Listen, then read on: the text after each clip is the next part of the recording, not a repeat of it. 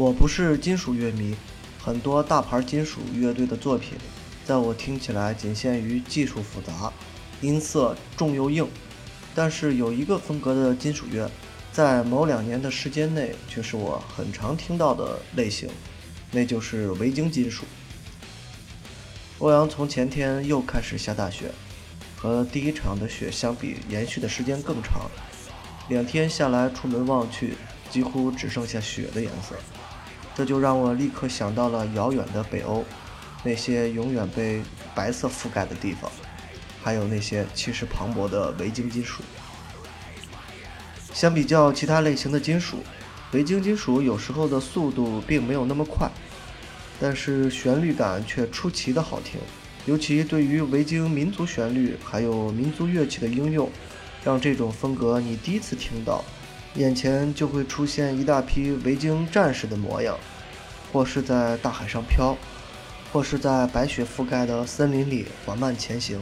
如果 Metallic 的音乐会让我联想到现代工业化的特点，那么维京金属的音乐反而会让我回到十四、十五世纪的欧洲。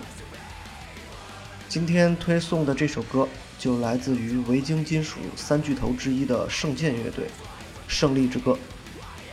维京金属的乐队们都有一个特点，音乐气势宏博，每一首歌似乎都在讲述一个关于维京战争或者神话传说的故事，所以通常篇幅非常宏大，动辄就是七八分钟，而这首歌更是达到了十分钟。从一开始较为舒缓的节奏，到不断加速，再回到较为宁静的段落，再开始加速，就好像看了一场完整的战役一样。有一开始离别家乡时的那种豪迈，也有战争高潮时期的那种短兵相接，还有靠着城墙的短暂歇息，以及最终对于战争的挽歌。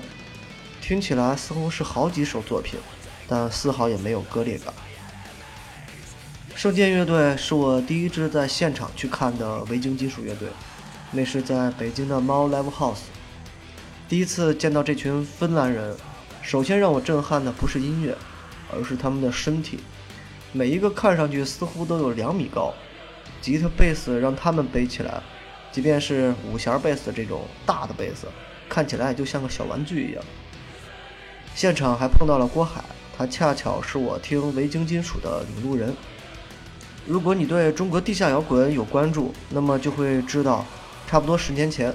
国内曾经也有一支在做维京金属的乐队，名字叫做月食乐队。我在福建上大学的时候，他们正是巅峰期，是福建摇滚圈的最闪亮的名片。而郭海就是这支乐队的吉他手。